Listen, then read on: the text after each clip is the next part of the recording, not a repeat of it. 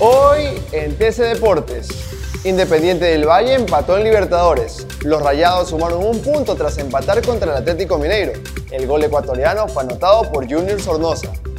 Manchester City derrotó 4 por 3 al Real Madrid. En el inicio de las semifinales de la UEFA Champions League, los ingleses lograron una sufrida victoria entre los blancos. La clasificación se define en Madrid. Emelec recibe al bicampeón de la Libertadores. Esta noche el Estadio Capuel tendrá un nuevo partido del torneo internacional. Los azules jugarán ante el campeón de las dos últimas ediciones de la Libertadores.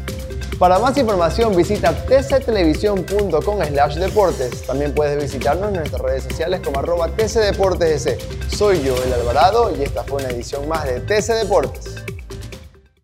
TC Podcast, entretenimiento e información un producto original de TC Televisión.